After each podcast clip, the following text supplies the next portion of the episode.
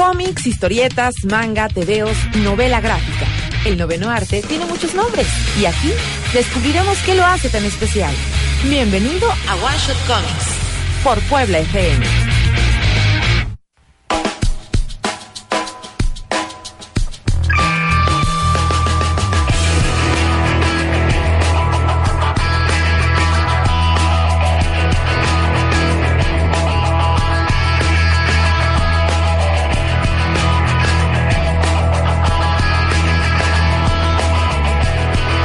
Viernes, feliz viernes y bienvenidos eh, a One Shot Comics por Puebla FM. Tengo el gusto de que me acompañe de nuevo mi amigo Gerardo. ¿Cómo estás? Bien, Willy. Gerardo, gracias. ¿por qué lo dije así? gracias por la invitación. Uf, es el calor. Bueno, yo tengo un bochorno gacho. Em, Gerardo, hoy vamos a hablar de cómics y música. Ok. Es algo, ¿te parece? Sí. Es algo que yo, yo creo que a los dos se nos hacen muy importantes ambas cosas. ¿Tú eres músico? ¿O tú dirías que eres músico?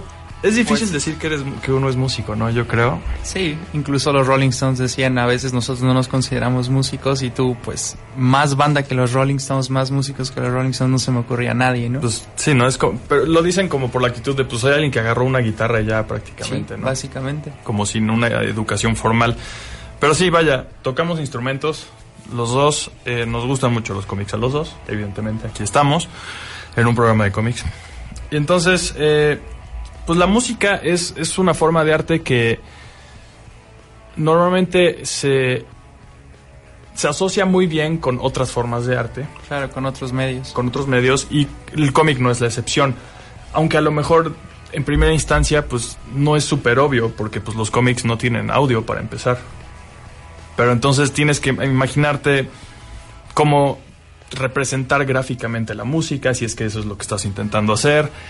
Entonces, pues hoy vamos a hablar más o menos un poco de, eso, cómo se representa la música en los cómics, cómo la gente que hace música a veces también hace cómics, cómo influencias en general, cómo se, se, influencian mutuamente los cómics y la música.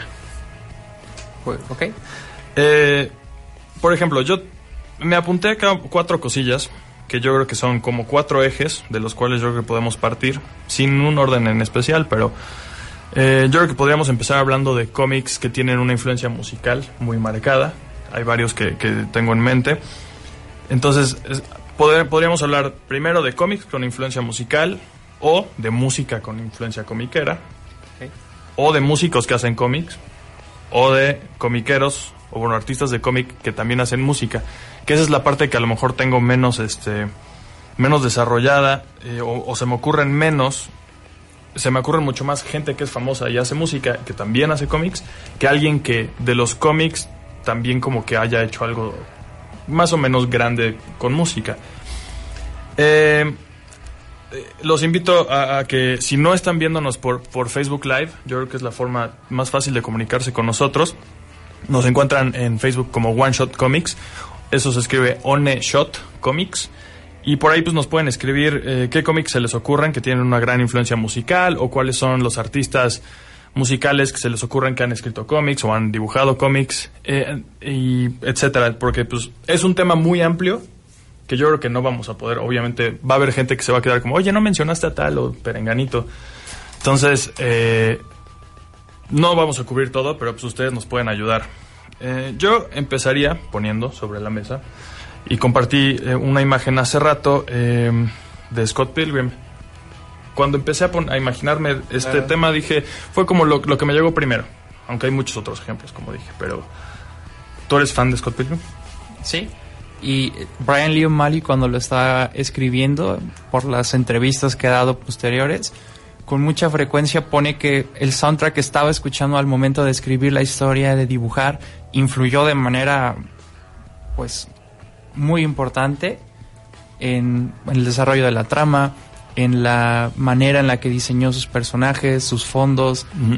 La trama misma incluso nos lleva al punto de que pues Scott Pilgrim es el personaje principal, pero gran parte de su vida es que está en una banda. Gran parte de los personajes con los que se relaciona son músicos o, tienen interés.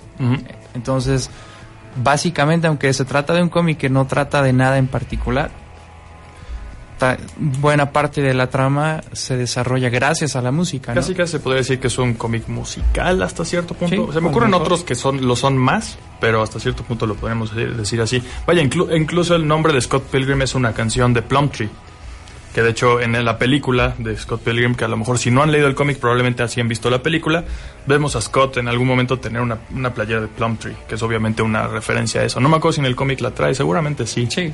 Tiene un montón de playeras. Tiene las playeras de Zero, de, de muchas cosas que podemos relacionar con la música. Eh, y también decíamos un, poquito antes de empezar que precisamente Brian Lee O'Malley, que es el, escritor y, dibujante de Scott Pilgrim, el creador único, eh, pues también es músico obviamente eso ayuda mucho a que sea una persona él hace música tiene tenía un MySpace me acuerdo no sé ahora dónde se puede encontrar sus tracks pero me acuerdo que él tenía un MySpace y ahí podías escuchar sus tracks no es pues, nadie famoso musicalmente pero pues es alguien que hace música al fin y al cabo. Claro, e incluso en el mismo cómic viene, digamos, ah, la partitura de cómo tocar la música que supuestamente Scott Pilgrim está tocando. Y si uno toma una guitarra y sigue las notas, en efecto es una canción, ¿no? Que al fin y al cabo es la representación es lo importante, porque cómo representas que alguien está tocando guitarra en un cómic, ¿no? Es una imagen fija, no tiene volumen, no tiene sonido. Ahí es cuando, eh, según el script y según el dibujo, nos, nos proyecta esa idea. ¿Por qué? Porque vemos sus, sus, expresiones faciales, están gritando, están cantando tranquilos, este, qué instrumentos están tocando. Todo eso nos lleva a imaginar la música que ni siquiera está sonando. A veces ponen la letra, por ejemplo, en otro cómic que se me hace que yo creo que nadie relaciona exactamente con música, pero si uno empieza a revisar página por página, es súper común. Hellblazer de Vertigo, sí. el famoso cómic de John Constantine. Lo tengo apuntado también. Todo el tiempo están cantando canciones de folk o de The Clash o de Queen o de Bowie o de quien sea. Y literalmente lo único que ponen es poner la, letra y, a veces uno ni siquiera conoce de qué canción están hablando. Pero entiendes perfectamente la idea de, ah, ok, están borrachos afuera de un pop cantando, ¿no? Sí, se ve como ahí las, las... Pues depende del letrista, ¿no? O el artista, quien sea que haga eso dependen por el caso. Exacto, a veces los dos trabajan juntos para eso. Cómo representarlo, como dices, Scott Pilgrim de plano puso unas partituras, me gusta mucho esa parte, se ve Scott tocando y a la vez ves arriba la partitura y las letras de la canción, que como dices, si agarras una guitarra, sabes leer música, es una tablatura, ni siquiera es música escrita, es muy fácil de leer, la puedes tocar.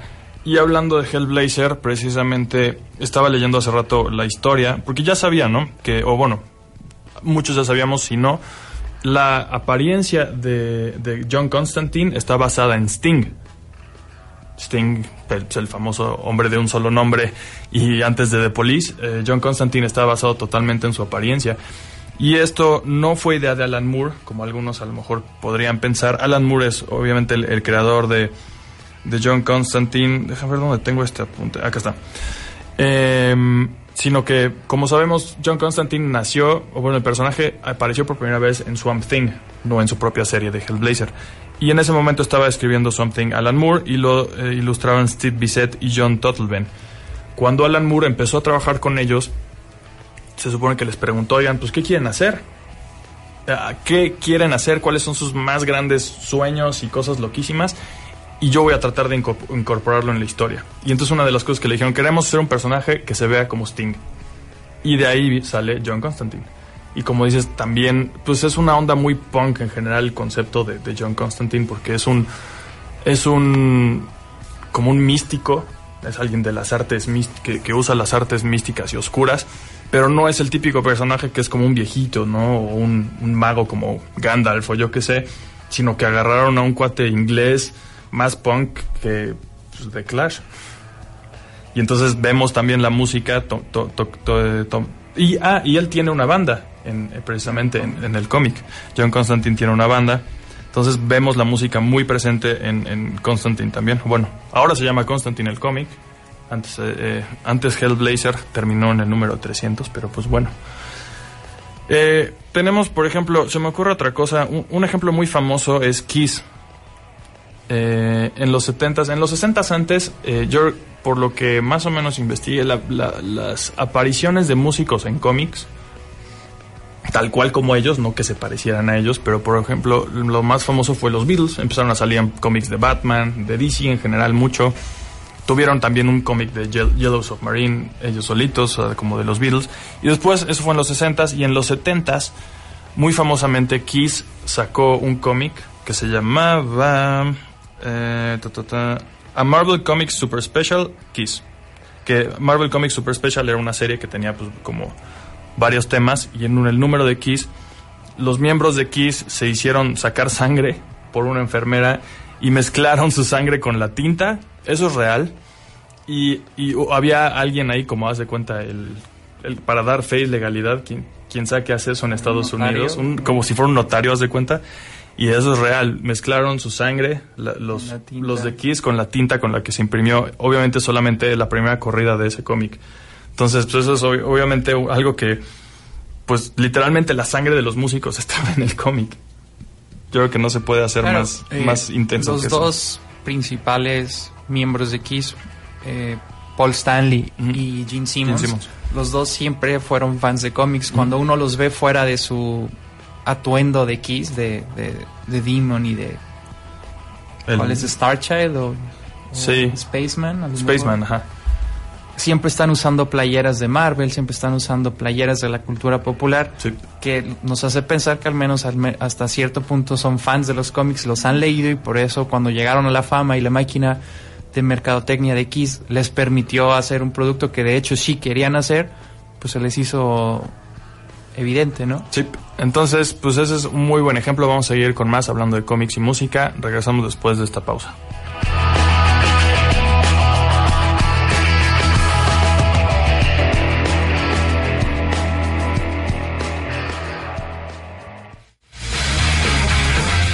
En Facebook, Twitter, Instagram y YouTube como One Shot Comics. Regresamos. Ya estamos de vuelta con lo mejor del noveno arte. One, Shot, Comics por Puebla FM.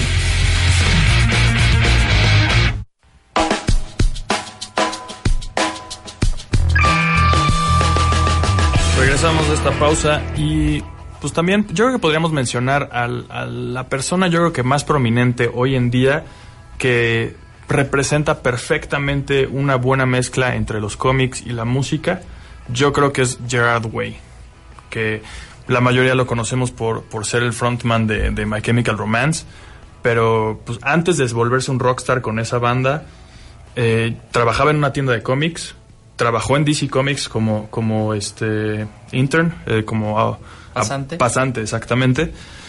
Y pues siempre fue comiquero, pero casualmente le funcionó antes. Y siempre escribió cómics él solito y, trató de publicar y todo, pero se le, hizo, se le hizo antes armarla con su banda, muy en grande, obviamente, que entrarle a los cómics. Una vez que toma su curso, todo lo que tiene que tomar curso con My Chemical Romance, eh, regresa a los cómics de lleno. Pero mientras hizo varias cosas ya en los cómics, ¿no? Tenemos varios ejemplos. El primero yo creo que es, eh, Umbrella Academy, si no mal recuerdo. Sí, es probablemente el más famoso de todos. Eh, fue muy galardonado por la crítica, que estaba dispuesta a tacharlo de los músicos no pueden hacer cómics. La verdad, siendo honestos, yo también lo vi como, ah, seguramente es un músico como los cuando los músicos creen que pueden actuar o cuando las modelos creen que pueden este, actuar. Yo dije, pues realmente no conocía la historia y dije, pues seguramente es un escritor de cómics bastante promedio o mediocre. Sí, a lo mucho promedio, ¿no? Me agradó mucho eh, el cómic y pues la verdad qué bueno a veces equivocarse en esas cosas. Sí. Eh, que de hecho eh, el dibujante de Umbrella Academy es Gabriel Ba, que también justo ahorita en el corte mencionábamos Day Tripper de Gabriel Ba y su hermano Fabio Moon que pues obviamente es la canción de los Beatles Day Tripper, le da el título, pero también me decías que hay otros temas musicales. Claro, en el interior del cómic, todos los capítulos, toda la trama son están basados, si uno presta atención, en canciones de los Beach Boys. Eh, son surfistas, viven en la playa, este, tienen coches viejos, clásicos, literalmente son los Beach Boys transformados en, en cómic, ¿no? Y es muy bueno Day Tripper, es, de vértigo, si lo pueden conseguir. Ya se publicó acá en México en español también, entonces debe ser conseguible de alguna forma.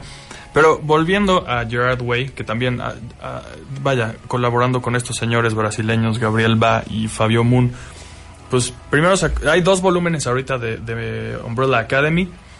Va a haber ya anunciado y confirmado ahorita en, San Diego Comic Con o un poquito antes que va a haber una serie de Netflix basada en Umbrella Academy, entonces va a ver- volver todavía más famoso este cómic. Va a haber un tercer volumen de- del cómic de, de Umbrella Academy. Mientras todavía estaba con My Chemical Romance, este señor eh, tuvo su disco conceptual de, de True Lives the, of the Fabulous Killjoys. Y también le hizo su cómic en el cual narraba más a fondo las historias de los personajes que, que, creó para los videos musicales de ese disco. Entonces, eso es algo que hacen mucho, he visto mucho, se, se ha repetido yo creo que mucho, el asunto de lo- hacer un disco conceptual y los personajes desarrollarlos más en cómic. Tengo acá algunos ejemplos que, que al ratito nos echamos, pero Gerard Way yo creo que todavía le- nos falta un poco hablar, porque hoy, hoy en día, después de hacer todos estos, Killjoys, a Killjoys no le fue tan bien críticamente. Tiene arte de Becky Clunan, que es muy buena, y Becky Clunan precisamente es una artista que ha hecho un sinfín de portadas para bandas medio metaleras o como Clutch o cosas por el estilo. Eh, precisamente pues, pues ahí está también esa, esa influencia. Pero Gerard Way pues ahora está metido pues muy creativamente y moviendo varios, varios hilos dentro de DC Comics. Claro, y por ejemplo, eh, Umbrella Academy es un cómic que no trata para nada de música. Bueno, un poco, pero realmente no es la primera impresión que da. Es más parecido a, ¿qué dirías? A X-Men. Sí, es co- como Doom Patrol o Doom cosas Patrol. así, ¿no? Es un cómic bastante inusual. Alguien que lee cómics normalmente se va a encontrar con algo que probablemente nunca se imaginó. Los personajes, la manera en la que está escrito. Entonces, es el tipo de cómics que con mucha frecuencia podemos decir se parece a la música. A la buena música, si lo queremos ver así. Sí. Tiene que ser experimental, tiene que ser diferente, tiene que ser original. Cuando salió Spider-Man, nadie escribía cómics de ese tipo y ahora ya se nos hace la norma. Entonces, para mantener al cómic vigente y vanguardista y pues de alguna manera como un reflejo a la sociedad, pues qué mejor que la música, que la música nos eh, explica literalmente la época, ¿no? Sí. Ves cómo escribía la música clásica y eran óperas que trataban de cómo casaban a sus hijas, ¿no? Y Sí. luego en los 70 estaba el punk, pues la música era punk. En cambio, ya la música de ahora de alguna manera tiene que ser un reflejo de nosotros como sociedad. Y los cómics no son diferentes, es un medio distinto, pero al fin y al cabo tienen las mismas características, ¿no? Que el resto del arte podríamos hacerla con la pintura, con el cine, con cualquier otra cosa que se les ocurra. Y por eso también pues van pueden ligarse tan fácilmente porque reflejan lo que estamos viendo actualmente. Entonces lo puedes reflejar en varios medios y a la vez hacer como una sola obra. Eh, justo acá nos pone Alfredo el Jackie que sí, justo lo dije. No dije Doom Patrol nomás porque sí. También está escribiendo ahorita Gerard Way el nuevo cómic de Doom Patrol. Él ya, ya lo sabíamos, era súper fan del Doom, Patrol que escribió eh, Grant Morrison. Retoma muchas de las ideas para este nuevo cómic. Es una cosa muy bizarra no es como para cualquiera. Sí le tienes que agarrar un poquito el gusto, pero yo creo que lo está haciendo bien. Lo que decía que lleva Gerard Way dentro de DC Comics es este subsello que se llama Young Animal, que es algo así como lo que fue pues, Vértigo cuando empezó, como un, un subsello más o menos dentro del mismo universo, o sea, podrían encontrarse con los personajes de DC, hasta ahora no ha pasado, pero acaban de confirmar que va a pasar en enero, los personajes que están ahorita dentro de este sello de Young Animal. Y también me parece haber visto, pero ya no, me, ya no he encontrado la, la nota, que ahora Young Animal va a estar dentro de Vértigo. Una cosa así, por lo menos editorialmente. O sea, como- Editorialmente sí, pero si lo piensas, Vértigo también está dentro del universo DC. Entonces, realmente es un solo universo, pero son áreas separadas Sí. y por lo general evitan que se mezclen por el tipo de lectores, por el tipo de temas que tocan, pero cada que quedan los círculos tocándose, pues vemos cosas muy raras como, no sé, la Justice Society dentro de Sandman o Batman haciendo equipo con John Constantine, cosas de ese tipo y pues no veo por qué Young Animal no va a pertenecer al mismo universo, en especial con personajes como Doom Patrol que por muy raros que sea, compararlos con los Teen Titans debe ser bastante polarizante, ¿no? Los Teen Titans son como buenos porque son buenos, ¿no? Son personas nobles, son superhéroes y los de Doom Patrol son personajes raros, inusuales Con y en algún punto motivaciones distintas. Claro, hacer que convivan entre ellos y tengan que enfrentarse o aliarse, pues suena bastante interesante, ¿no? Sí. eh, Yo creo que podemos empezar a, mencionar algunos de los de otros artistas, aparte de Gerard Way, pre- prominentes que están haciendo cómics. Eh, la mayoría, al menos de los que yo encontré, o los más famosos, normalmente son rockeros. Hay uno que otro rapero por ahí. Pero en general yo creo que es el rock lo, lo que muchas veces se, se une a los cómics, el tipo de música que se une normalmente a los cómics. Tenemos, por ejemplo, a Tom Morello de Rage, de Audioslave, etcétera, etcétera, etcétera. Escribió un cómic para Dark Horse, si no, mal, si no me recuerdo, que se llamaba Orchid. Es una miniserie, pueden encontrarlo ya eh, recopilado. Y cada número de esta serie traía un código para que descargaras una canción. Y entonces esa canción te servía, según esto, para que lo escuchara, la escucharas mien- mientras, mientras leías. Entonces es una buena forma también de unir las dos cosas. Entonces, como soy un músico, escribo un cómic, pero no te dejo ahí. También te doy música para que acompañes el cómic. Eh, pasó lo mismo con Stone Sour. Corey Taylor, eh, también de Slipknot, pero esta vez trabajando en el proyecto de, de Stone Sour. Para, hicieron, sacaron un disco conceptual en dos partes que se llama House of Gold and Bones. Y a la vez sacaron un cómic, como ya había dicho, como para explorar los temas más a fondo de, de lo que tratan estos discos conceptuales. Y se llama igual, House of Gold and Bones. Yo creo que pues, si son fans de, de Stone Sour o de Slipknot, vale la pena que lo chequen. Si es que, no sé qué tanto si compras los discos te, te anuncien que existe el cómic, ¿no? Porque a lo mejor podrías no, no enterarte. Tenemos a DMC, que vino y lo vimos por ahí en la Conque, ¿no? Así es. Eh, vino apenas a México y DMC, una, una parte de Ron DMC, obviamente, este, este, estas como powerhouse de- del, rap, eh, se llama Daryl McDaniels, DMC, por eso se llama DMC, DMC, y hizo su propia editorial que se llama Daryl Makes Comics, que también deletrea DMC, DMC, lo cual se me hizo muy chistoso. Publica cómics en los que él mismo aparece como una figura heroica y pues, ha, contratado a, gente bastante decente, o sea, como artistas bastante decentes para que normalmente lo que hacen igualmente Corey Taylor es, y, yo creo que Tom Morello también, no creo que se metan tanto en el guion tal cual, en, la labor talachera de escritor, sino que dan las ideas y la historia general para que alguien la desarrolle y la, la construya como un cómic debería ser. De ahí Rob Zombie, que pues este es como un hombre Multi. renacentista, ¿no? Hace de todo. Hace de todo, hace películas, pues también ha hecho cómics, obviamente. Gene Simmons, que además de... El cómic que mencionamos de Kiss hace rato no fue escrito por Gene Simmons, pero sí ha escrito cómics Gene Simmons de, de terror sobre todo. Se llamaba una serie en Marvel que tuvo Gene Simmons House of Horrors. Em, si alguien es medio emo, o, o lo fue, eh, Say Anything, Max Bemis, que es el, el- vocalista de Say Anything, ha escrito varios. Escribió uno que se llama Polarity para Boom Studios y más recientemente uno que se llama Oh Killstrike. Y también escribió para Marvel unos números de A Plus X, que fue esta serie que salió como después de Avengers vs. X-Men. De ahí Glenn Danzig, también es alguien que sabemos que, que es este Glenn Danzig, que también es este pues fan de, todo este tipo de, cosas y también del horror. Tiene un cómic erótico y de horror que se llama Satánica, por supuesto.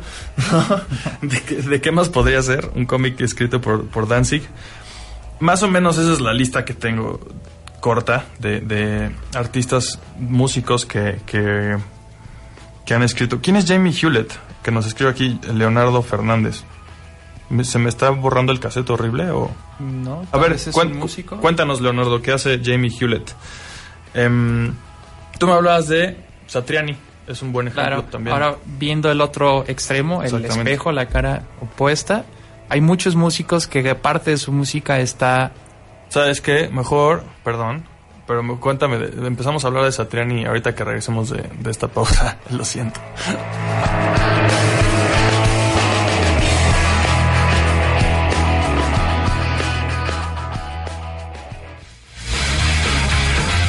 En Facebook, Twitter, Instagram y YouTube como One Shot Comics.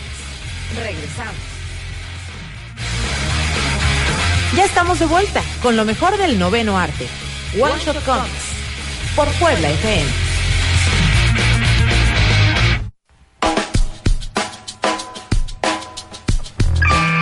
Ya volvimos, eh, lo siento, soy, soy un tonto. no, no, me acordaba quién es Jamie Hewlett, por supuesto, es el creador de Tank Girl y también eh, creador de, de Gorilas, hasta La cierto banda. punto, eh, la banda Gorilas. Eh, creador gráfico por lo menos eh, yo creo que fue también el que desarrolló como me decías este pues las historias de los Las personajes, historias, los personajes, los diseños. Y buena parte de la banda Gorillaz es eso, el concepto de una banda ficticia interpretada por miembros que, de bandas diferentes. Sí. Como es el caso es de un Damon buenísimo ejemplo no sé por qué no se me ocurrió Gorilas Y es, pues, de alguna manera un ejemplo no solo de simbiosis, sino de cómo el concepto puede involucrar los dos, los dos medios por completo. O sea, no, no existe el medio visual de Gorillaz sin la música y la música de Gorillaz. Lo primero que uno piensa siempre es en los personajes de animación que salieron en los 2000. y es ¿no? más animación que cómic pero está detrás alguien que hace cómics no Claro, Tangirl es uno de los cómics más bizarros que he leído. Honestamente, es un gusto adquirido y si lo pueden encontrar, en verdad es una joya que les va a volar la cabeza porque no existe nada que se le parezca ni en, ning- en ningún medio, ni en cine, ni en nada. de acuerdo Honestamente, sí es una de las grandes rarezas del cómic. Oigan, eh, pues si quieren participar como Leonardo, que obviamente fue una buenísima aportación. que nos ya se ganó uno prize. No prize para Leonardo Fernández. También nos pueden hablar a cabina, dejar un mensaje al 273-7716 o 273-7717. Muy rápido, si prefieren escribir en Facebook, yo aquí lo veo directamente. Si no, pues aquí nuestro gigantesco equipo de producción de One Shot Comics nos echa la mano atrás de, del vidrio para eh, tomar sus, sus, sus mensajes por teléfono. Eh, algo más que, pasa eh, con, los cómics y la música, este, mm, hablábamos por ejemplo de los Ramones. Ahorita que vimos y fuimos a ver juntos, por lo menos mi primera vez viendo Spider-Man Homecoming, Spider-Man Homecoming abre con Blitzkrieg Bob, o bueno, tiene por ahí Blitzkrieg Bob de los Ramones y cierra con esa misma canción. Está raro que lo pongan dos veces, normalmente no pasa en estas películas, pero ahí está y yo creo que es más bien como un pequeño, un sutil eh, guiño a que los Ramones tienen hicieron alguna vez un cover de la canción de la caricatura que todo el mundo conocemos de Spider-Man, Spider-Man, Spider-Man does whatever, the Spider-Can. Esa misma canción, ¿cuánta gente no ha hecho covers? Tengo aquí una pequeña lista y es mucho más larga, pero los más conocidos son obviamente los Ramones, Aerosmith, que lo hizo en alguna de las películas de Sam Raimi. La primera. Creo que sí. La primera, sí, la primera. En la segunda estaba Son 41 en, en el En el soundtrack. en el soundtrack. Eh, sí, era otro rollo.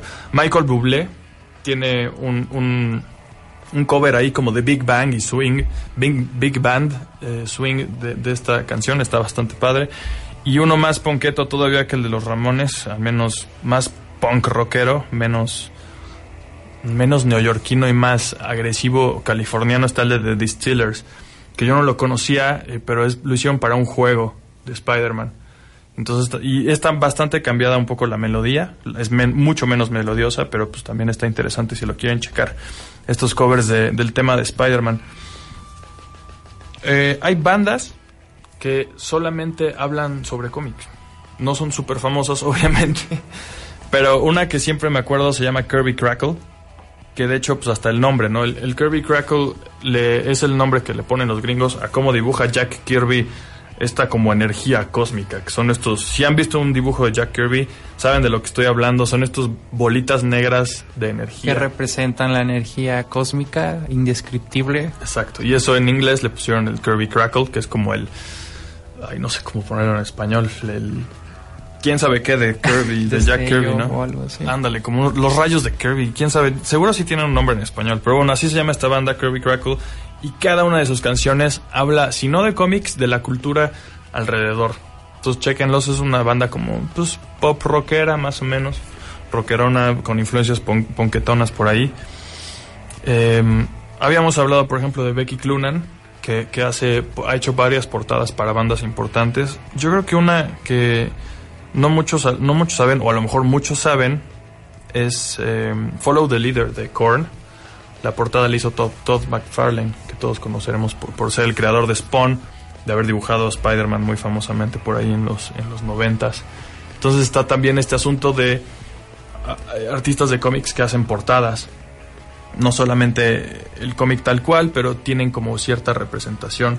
Claro, al fin y al cabo todas las portadas, todos los cómics son en esencia ilustraciones, entonces la misma persona puede hacer diferentes proyectos, diferentes medios. La semana pasada que hablaba acá con el D sobre cómics independientes, obviamente hablamos sobre Robert Crumb.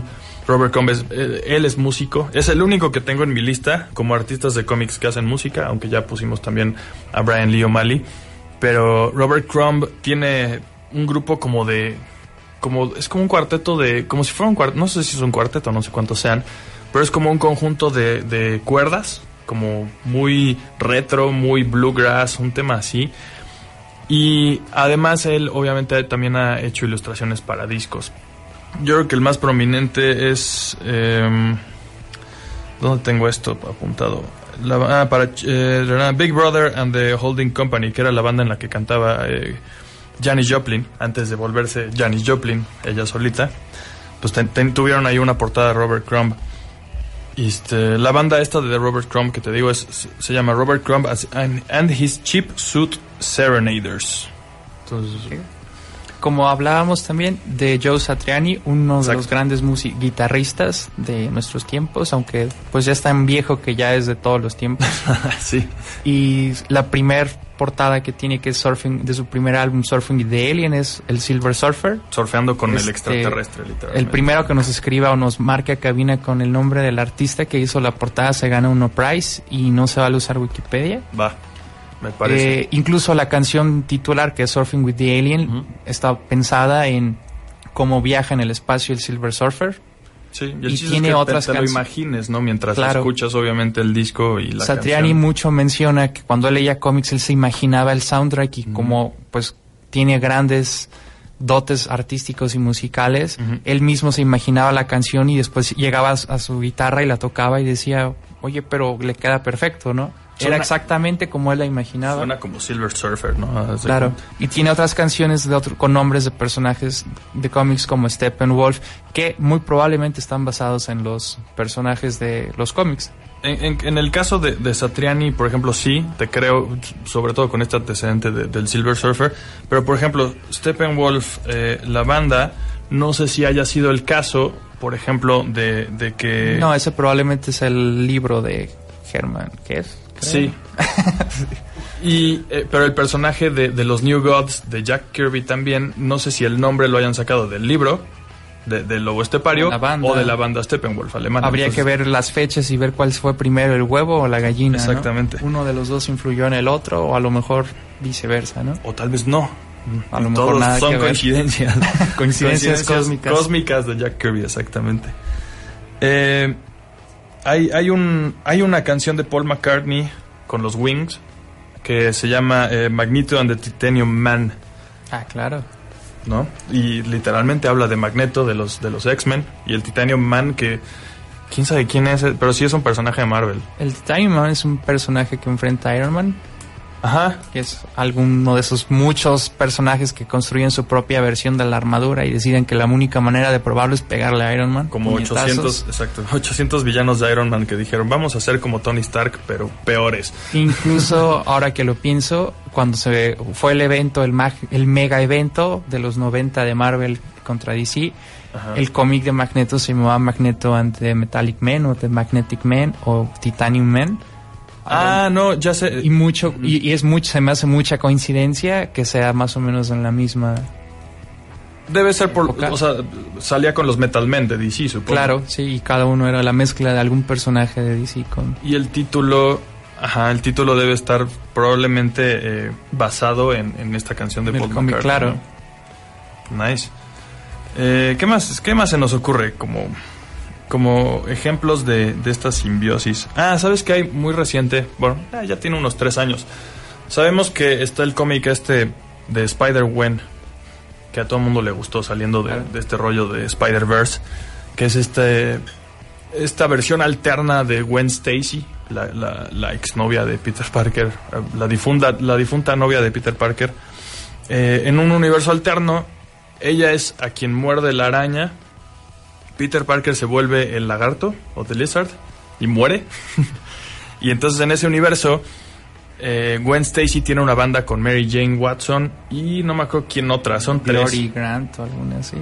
O Betty Sí. Betty Brandt ha de ser. Al- Alguna otra chica chica de- del reparto de, de Spider-Man. Tienen una banda que se llama The Mary Janes. Mary Jane es la que canta. Y hay una banda que se llama Married with Sea Monsters, o sea, casado con monstruos, casados con monstruos marinos, que tocan más o menos temas parecidos a los de la banda que les había dicho, Kirby Crackle. Mucho de cómics, este, ciencia ficción. Es una banda que se dedica a hacer canciones de este tipo. Y se, se pusieron como el, alias de, de Mary Janes y sacaron una canción que se llama Face It Tiger. Entonces habla como si fuera Mary Jane Watson y la, la sacaron tal cual y Marvel la promocionó un poco. Fue como, miren, aquí está la banda de, de Mary Janes con la canción Face It Tiger. Pero era una banda que se llama originalmente Married with Sea Monsters. Se me hizo muy padre eso que hicieron, como hacerse pasar por una banda ficticia. Que se me acaba de ocurrir otra banda ficticia que salió de los cómics. Pero se las dejo para cuando regresemos de esta pausa.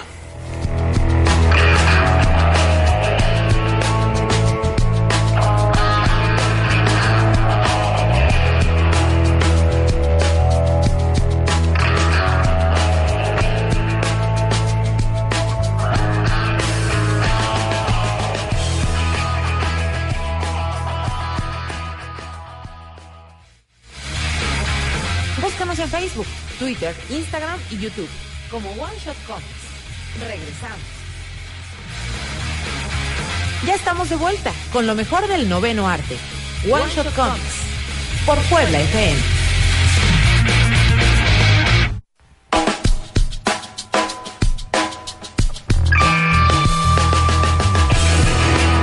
Ya regresamos. Los dejé en un suspenso terrible para contarles de una, una banda más ficticia, pero a la vez real, que surgió en los cómics. Los Archies. Estos de Sugar Sugar. Oh. Estos güeyes salieron de, obviamente, los cómics de Archie. Archie tiene una banda con sus amigos que se llama The Archies. Eh, el, el productor de los Monkeys, estos como predecesores de, de los Beatles en alguna forma, eh, después de estar con los Monkeys, dijo, a ver, ¿y ahora qué hago para ganar lana? Porque era lo que hacía, no, no era una persona muy artística, era un productor el musical, un productor musical de estos que pues crean hits y hacen dinero, es lo que hizo con los Monkeys. Eh, pues de repente vio a alguien leyendo un cómic de Archie y dijo, ah, pues estos tipos tienen una... Juntó a músicos de sesión, de esos que nada más pues, sirven para grabar, bueno, trabajan grabando discos, no son tanto como el, centro de una banda ni nada así, pero trabajan como en un estudio. Juntó a músicos de estudio, grabó esta canción de Sugar Sugar y hasta hoy en día sigue vendiendo esta canción.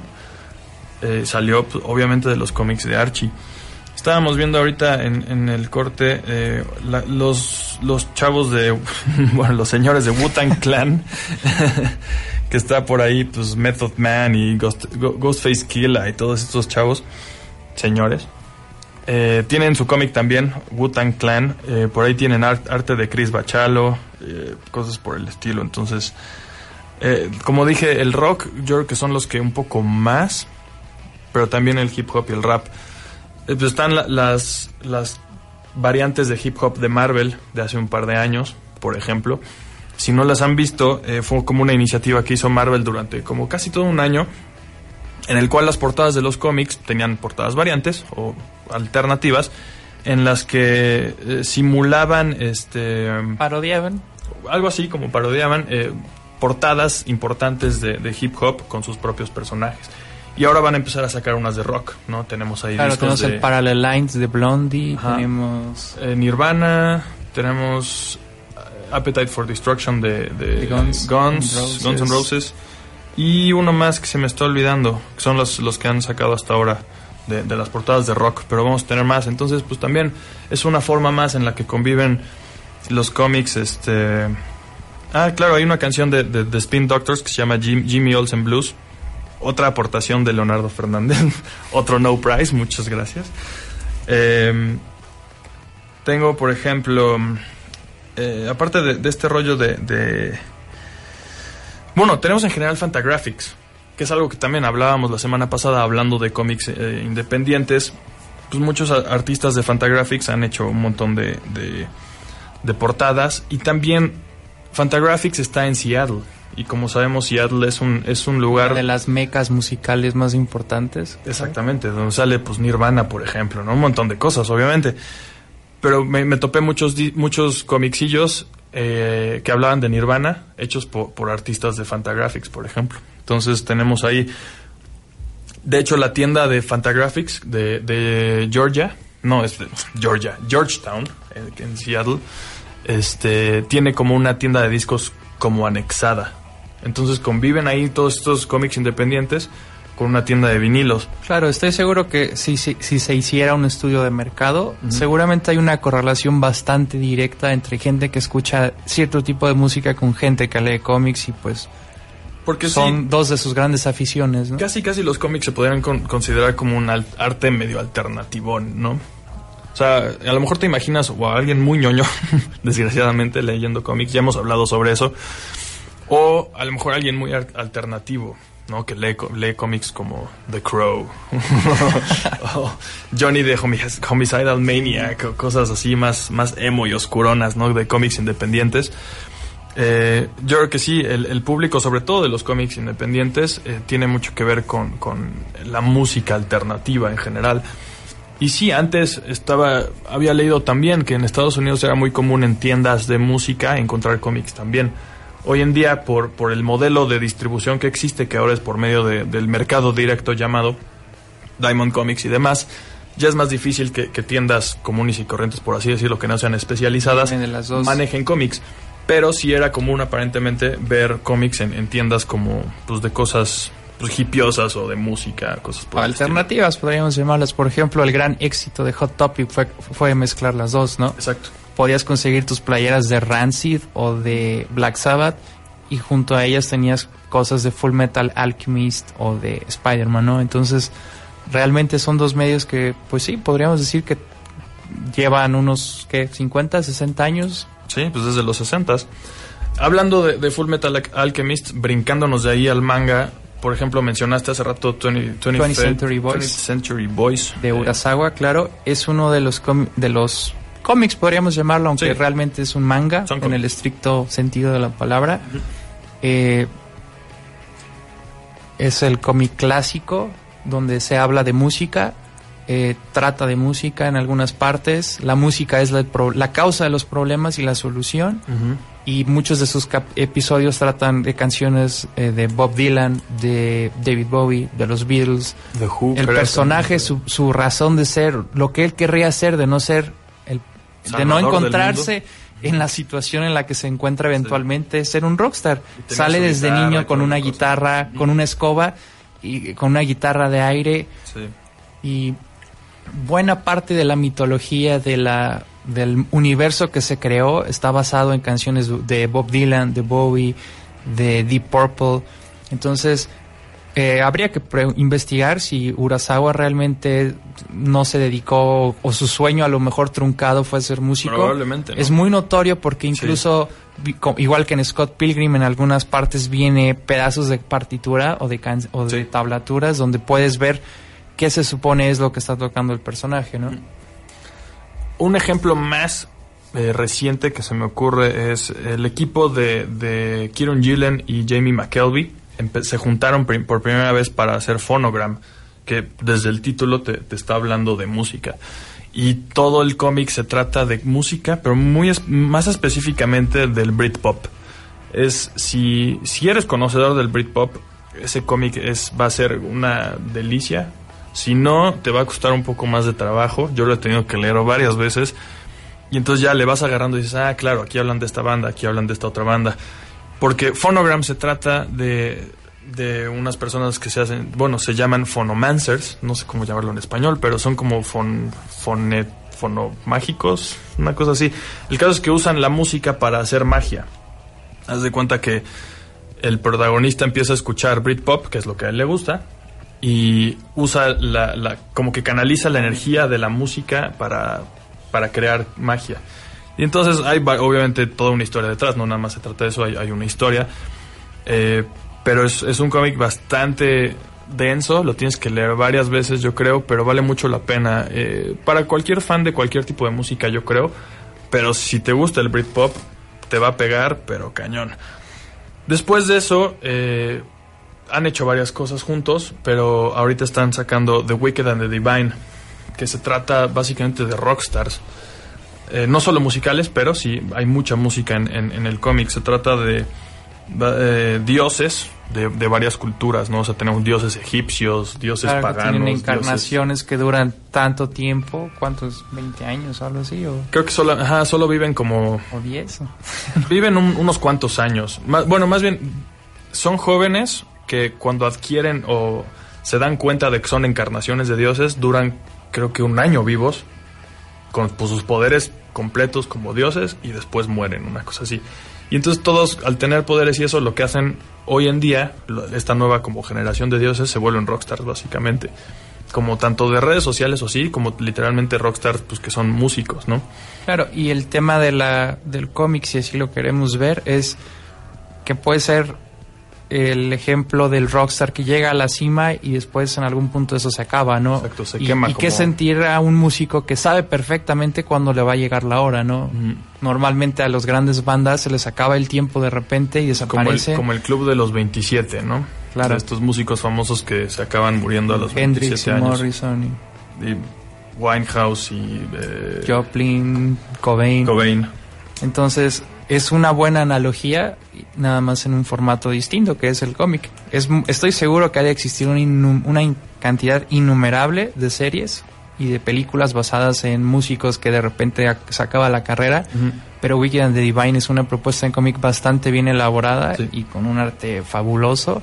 Es uno de los cómics más vendidos de, de las Pues pequeñas editoriales, ¿no? Bueno, tan pequeños Bueno, como Image. como Image. Si la quieren ver como pequeña, tal vez. Pero sí, e- es un muy buen ejemplo, yo creo, y también es algo denso. Yo, por lo menos, sí tengo que volver a leer los números de Weekend Divine, Divine varias veces para cachar todo. Los dos, Phonogram, Wicked and the Divine, son cómics muy complejos, Sí. con mucho, mucho material que absorber y que si uno no tiene el conocimiento previo, tiene que estar buscando en Wikipedia, en YouTube, viendo de qué cosas están hablando, ¿no? De hecho, el mismo Kieron Gillen, pues se ve que es totalmente un, un melómano y tiene una playlist que va alimentando poco a poco en Spotify eh, de The Wicked and Divine.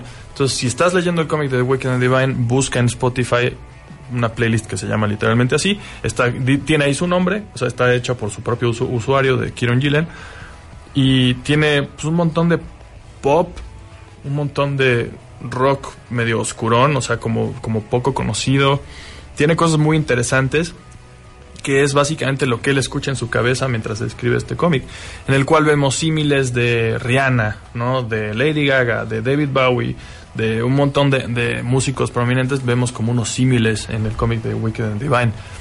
Entonces, pues para ir más o menos cerrando, pues la conclusión es con la que empezamos. No, tenemos mucho que con- concluir más que exponerles de nuevo y asegurarles que el, el cómic y la música son dos formas de arte que conviven muy bien juntos y lo seguirán haciendo.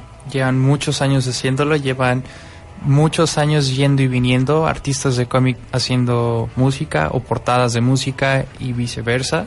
Si a ustedes se les ocurre mal, por favor escríbanoslos Sí. porque realmente tampoco no sabemos todos los cómics de todos los músicos de toda la historia. Ajá, exacto. Y es muy bueno ver que están participando en el programa y no sé qué más. Pues nada, ¿Qué muchísimas gracias por ver. Como últimos anuncios tengo eh, en, en YouTube estamos cerca de llegar a, a los mil suscriptores. Les agradezco muchísimo por, por estar ahí, por seguirnos también en Facebook. Saludos a Frida, Raque, el equipo de Pueblo FM que anda por aquí presente. Eh, muchas gracias a Leonardo por sus participaciones. Saludos a Origram MX que nos escribe desde la CDMX. Eh, Alfredo el Jackie, que ya lo mencionamos. Erika también anda por ahí. Eh, muchas gracias por ver. Eh, cuando lleguemos a los mil suscriptores en, en YouTube, eh, nos pueden encontrar como One Shot Comics. Vamos a hacer unas dinámicas interesantes. Entonces, chequennos también por ahí. De por sí, todo este programa se, se está subiendo allá también. Muchísimas gracias por venir una vez más, Gerardo. Gracias por la invitación. Gracias al gigantesco equipo de producción detrás del vídeo de One Shot Comics. Tenemos por ahí a Luis, Frida, gracias. Saludos a todos los que andan por allá atrás. Muchas gracias por escuchar. Nos vemos la próxima semana a las 4 de la tarde. Esto fue One Shot Comics. Nos encontramos la próxima semana con lo mejor del noveno arte. Por Puebla FM.